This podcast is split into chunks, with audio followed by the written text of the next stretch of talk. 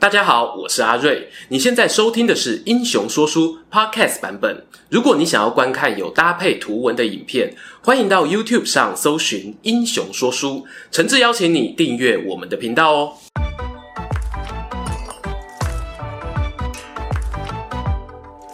Hello，英雄说书的观众朋友，你们好，我是说书人阿瑞，替大家带来精彩的英雄故事。居家防疫期间，你过得好吗？预约注射疫苗了吗？如果是二十年前呢，我大概完全没有想过啊，这会取代台湾人的假爸爸，成为最流行的问候语。当然，也没有想过会因为防疫的关系，让很多人的生活啊与工作形态产生剧烈改变。今天呢，刚好也来跟大家讲一个关于改变的故事。那是发生于东汉王朝淡出历史舞台、魏、蜀、吴三国鼎立的时代。魏少帝曹芳在位期间呢，一场牵动历史巨轮行进方向的重要政变。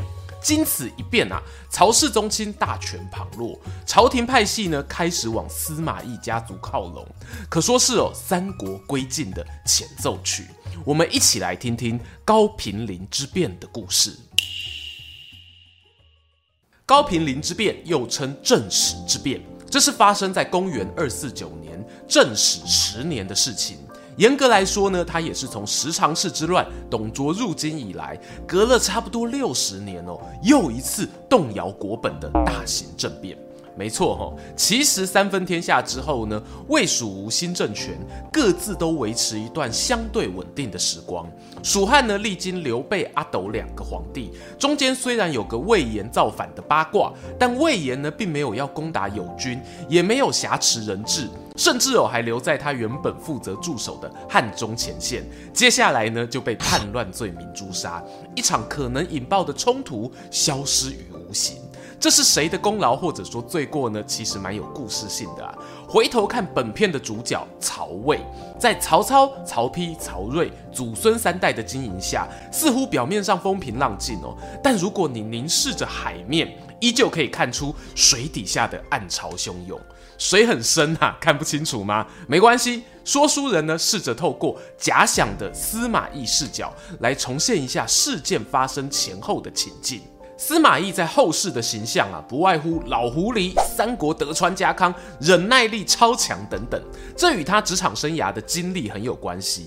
在曹操时期呢，他先是被派去陪公子曹丕读书，之后升上主簿，让老板带出门远征，展现出军事上的洞察力。话是这样讲哦，但这时候呢，河北已经大致底定。司马懿能参与到的名场面，剩下讨伐张鲁啊，攻打孙权，不像荀攸、陈玉等人，还有各种施展计谋的华丽舞台。但我必须要说，从史料上呢，是看得出来司马懿对于打仗很有兴趣，因为啊，他屡屡会在军事会议上表达自己的见解。没多久，曹操过世，曹丕接班成为大汉丞相。想起司马懿这个大哥哥啊，两人以前呢念书时颇为投缘，就把他找回丞相府工作。等到要逼迫汉献帝禅让王位的时候，司马懿呢更是被赋予督军御史中丞的重责大任。这在当时呢是中央体系。有军权的监察官能够调动禁军兵马，还有另一个人呢，跟他一起担任左右护法，那是规划九品官人法的陈群。这两位都是曹丕非常信赖的人马，也都恪尽职责，在曹丕以魏代汉的大计划中啊，扮演守门员的角色。因为信任，曹丕和曹操不一样哦，他愿意让司马懿独自管理军队。我们在曹丕是不是无能、看不出司马懿野心的影片里也提到，他甚至说过：“我如果人在东边啊，西边就交给你；我在西边，那东边就是你的。”形容彼此要背靠背一起奋斗的浪漫台词。但还有另一句话呢，也很妙哦。曹丕曾对司马懿说：“西汉建国元老曹参虽然战功彪炳，可是真正稳定国家社稷的是萧何啊。”我想人不会谋歹谋己这样告诫啊，很有可能曹丕看出来，虽然司马懿处理后勤补给很厉害，他真正的兴趣呢，却是在领兵作战。曹丕主政的时间短短不到十年，司马懿尽管有挂相辅军大将军的武官头衔，但终究没有机会在战场大展身手。公元二二六年，曹丕年仅四十岁就驾崩。死前呢，交代司马懿、陈群还有宗室曹真、曹休等人为顾命大臣。而这时候呢，司马懿也已经四十八岁了。讲到这，我们不妨想想，在那个人生半百的时刻，司马懿究竟是什么心境呢？他辅佐曹操、曹丕父子以来，心里有可能都怀抱一个将军梦，只是没有想到这个圆梦机会来得这么慢哦。要等到魏明帝曹睿登基，才拥有属于自己的战斗舞台。曹睿为何能够被称为明帝，同时啊又受到阿公曹操的赞赏？这不是浪得虚名哦。认真讲呢，他主政的十三年之间，其实啊是真三国时代里曹魏被围殴最凶猛的时期。除了南方有蜀汉、东吴眉来眼去，动不动我就要挥师北伐；西方、北方有羌人、鲜卑、南匈奴为患；东北有辽东公孙家与乌桓虎视眈眈，俨然就是一个超级包围网。曹睿他刚上台时呢，江东孙权打算进攻荆州，趁虚而入。司马懿立刻奉命救援襄阳，小试身手，旗开得胜。接着呢，就改封骠骑将军，驻兵宛城，监督荆州与豫州两条防线。防的呢，自然啊是东吴。不得不说，你如果把宛城代换成汉中，把东吴想象成曹魏，那司马懿这时候的地位呢，与诸葛亮大概有有六七成像，都是上一任老板过世后，自己终于有机会主掌军事大权，而且驻守在国家重要的边防城市。但也有不同的地方，那就是呢，诸葛亮他不止深获后主阿斗的信赖，朝廷中啊也安插了支持自己的派系人马，几乎没有后顾之忧。但司马司马懿这边呢就没有那么幸运喽。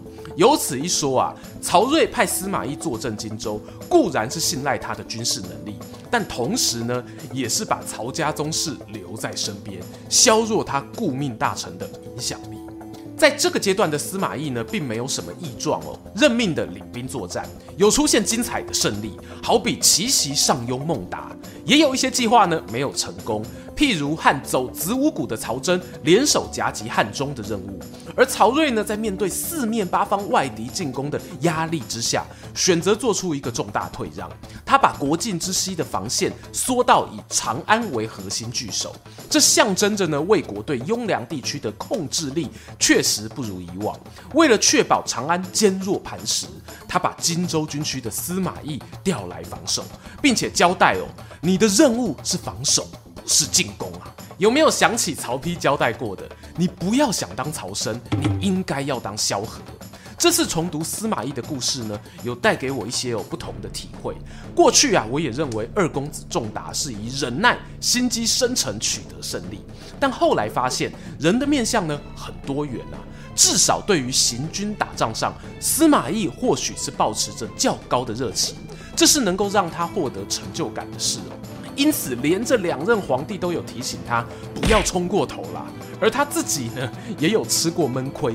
譬如我们说过的诸葛亮第四次北伐，司马懿与张合在岐山道与对手硬碰硬，结果完全讨不到便宜。这次作战哦，让他学到教训，打仗呢，光靠快很准可能不够，你难保不会遇到比你更快的对手。幸好诸葛亮作战快，走的呢也比司马懿快。公元二三四年。五丈原的秋风送走了阿亮，少了西边蜀汉的重大威胁。曹睿接着呢就来处理东北的辽东公孙家，而司马懿啊总算可以畅快使用他千里奔袭的快节奏战术。这段故事呢，欢迎啊参考我们旧影片。在司马懿打胜仗凯旋归来，准备重回长安驻地时，收到了曹睿寄来的亲笔信，上面写着：“排除万难啊，来见我一面。”六十岁的司马懿虎躯一震哦，他知道呢，这一趟很可能是生离死别。那一天在病榻前，司马懿看着年纪都可以当自己孙子的曹睿，心里百感交集。曹家三代人中哦，曹操半强迫的逼自己出山，曹丕给予自己几乎不逊于宗室的信任，而曹睿呢，则是真正让自己获得工作成就感的老板。曹睿临终前也和他老爸一样，受命司马懿与曹家宗室大将军曹爽共同辅佐幼主，他的养子曹芳接班上位，是为魏少帝。前头讲到，司马懿与诸葛亮虽然都曾经手握重兵驻扎要地，但他们有个很大的不同，就是诸葛亮哦在朝廷中安抚派系的手腕之高明，放眼三国可说无人能出其右。一方面呢，当然也是阿斗啊有那个胸襟，信任丞相干爹啦。反观司马懿这里，曹睿过世后呢，他一个年逾六旬的统兵将领，地位就非常尴尬。有人会说，高平陵之变发生的原因，主要是曹氏宗亲和大臣之间的冲突。我觉得这个动机很强，没错。但我们不妨再加入另一个角度的思考，就是在这政权交接的时刻，同时呢，也有一批大臣希望可以看到朝廷里新旧世代的权力交替。没错，大将军曹爽很可能哦，想要在皇帝之外创造一个属于自己的体系。姓曹的本来就未必挺姓曹的，更何况那时候曹芳年纪小，曹爽能够上下其手的地方非常多。这一点呢，东吴孙家另一个小皇帝孙亮已经示范过了。因此，我们在《晋书》里头会看到一些曹芳与曹爽不和的叙述，这未必有完全是替司马家粉饰太平，可能呢有一定的真实性。回到曹爽这边想创造的派系，以事后结果来看呢，一些挺他的队友，譬如表弟夏侯玄、前东汉大将军何进的孙子何晏等人，大概都是属于曹魏的中生代。值得一提的是呢，司马懿的长子司马师、司马子元一度也曾经与前面两人关系良好，俨然哦就是三人男子团体组合。原本司马师很有机会可以扮演起双方阵营沟通的桥梁，很可惜啊，这件事情的发展并没有走向沟通化解，而是冲突呢越演越烈。比较明显的导火线，大概可以从曹爽与司马懿各自对蜀汉东吴发起的外部战争窥见端倪。曹爽带领数万大军想要入侵汉中，但不幸在新市之战踢到绿色神盾王品，最终哦无功而返。反观司马懿，则是回到他熟悉的东线，与东吴呢在三周口宛城交战，获得胜利。人家说没有比较，没有伤害啊。曹爽的派系呢，在气势上落了下风。依照官方史料的说法，曹爽呢，他好的不学，学坏的哦，仿照东汉末年夺权的 SOP，想办法与外戚和宦官合作。而我们提到司马懿原本的优势啊，就不是在皇宫中的派系人脉，而是兵权与战功。虽然儿子司马师呢，在正史年间有转任禁军武官，甚至私下在皇城豢养了三千死士，但这都还不到可以与曹爽叫板的程度。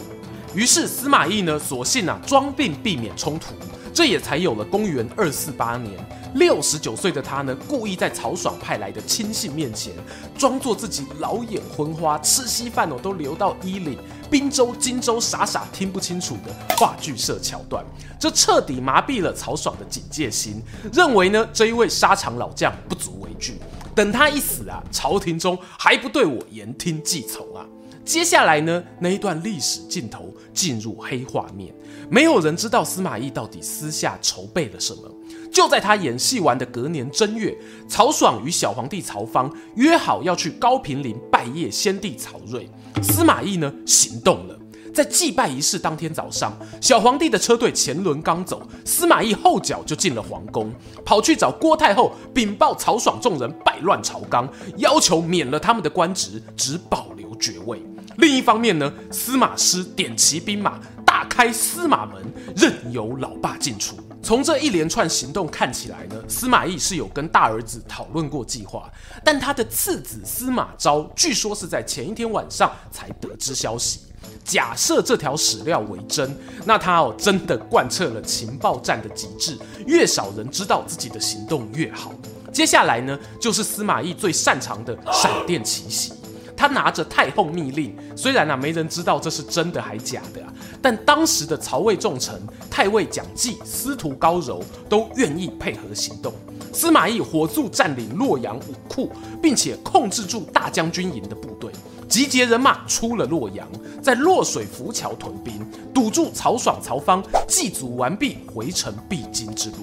这里很神奇的是呢，司马懿大阵仗取得城内兵权，却没有血流成河哦。是曹爽真的太够狼玩，还是仲达收买人心的手段太高明？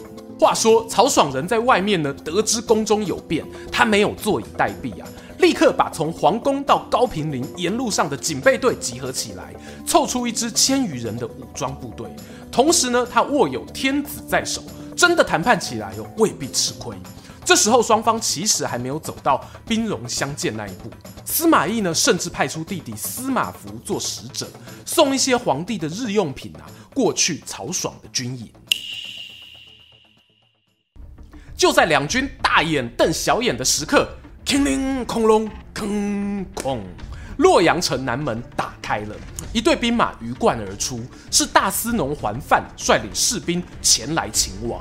只见哦，这批人走去加入曹爽军营，对面有援军到来，司马懿紧张吗？我想不会啊，因为他看过《英雄说书》虎豹大将军曹真的影片，影片中我们提过桓范这一段故事。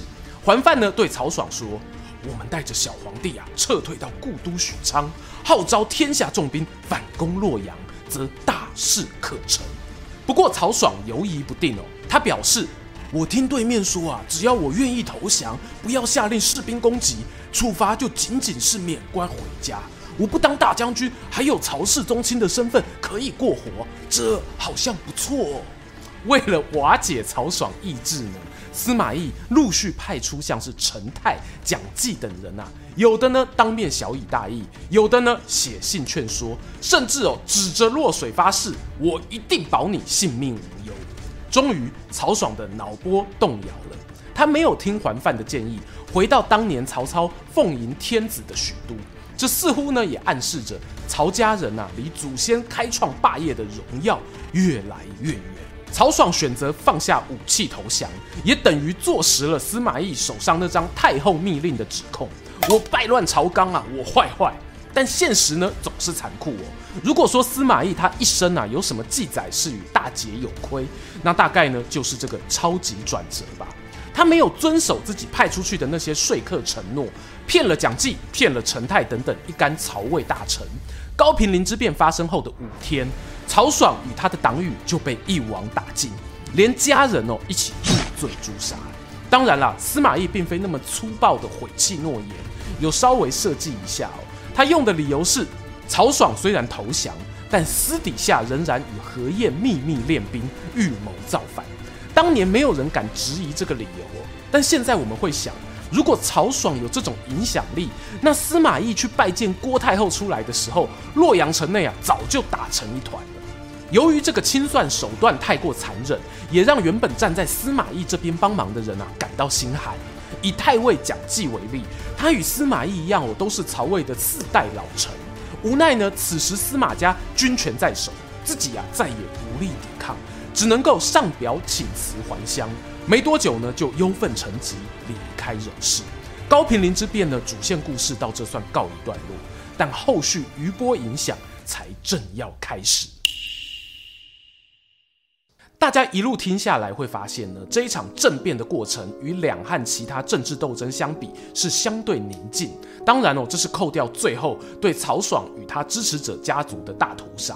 高平陵事件后两年，镇守扬州的司空王陵密谋想要永立楚王曹彪为帝。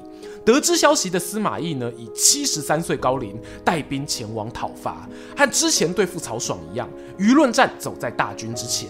他先对外昭告王林的罪状，没有等到两军真的开战，王林就出城投降。接着呢，被解送京城，判处诛灭三族。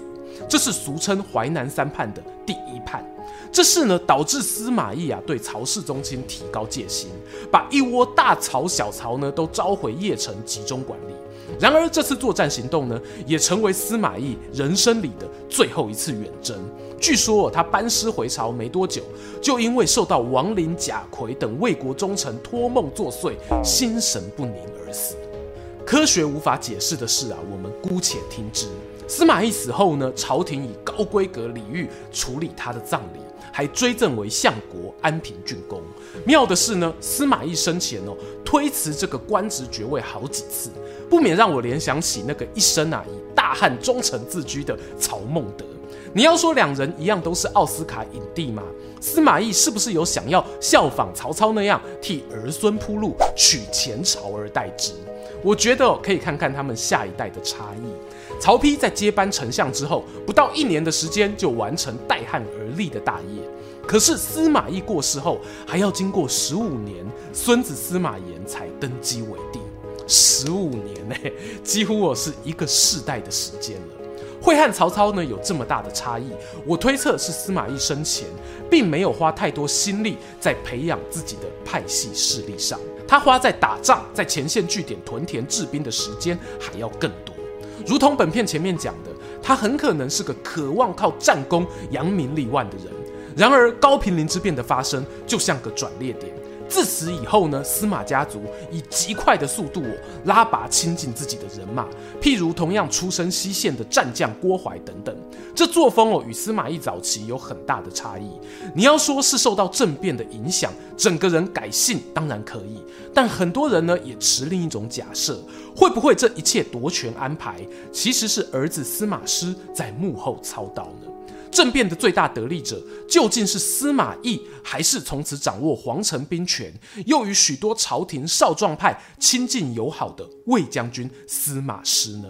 这个实在不好说。在我想象出来的平行宇宙里哦，知道自己时日无多的司马懿，那一天呢，他屯兵洛阳城外，暮色朦胧之间遥望敌阵，诸葛亮不在了，辽东公孙家不在了，孙权也不在了。曹爽挟持小皇帝曹芳，嚣张跋扈的脸孔，似乎与那些消逝的三国英雄容貌重叠在一起。司马懿心中啊，突然有个渴望，想要纵马上前，在战场上全心全力指挥，打败对手，证明自己，却被司马师从旁伸手拉住。父亲啊，我都安排好了，您老坐着欣赏就好。司马懿猛然发现哦。自己活到了这岁数，虽然熬过各种难关，让无数对手饮恨，甚至赢得曹家三代信任，但自己心底最热切的那个期盼，始终啊都被压抑着。